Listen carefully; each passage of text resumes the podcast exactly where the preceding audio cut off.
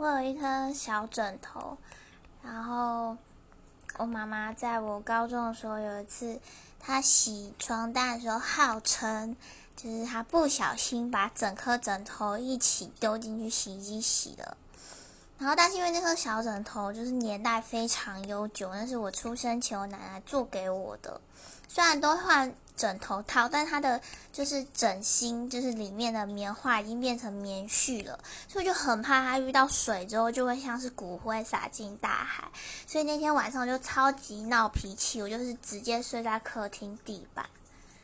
对，就是这么幼稚，就是一颗小枕头可以让你智商直接回到幼稚园的时候。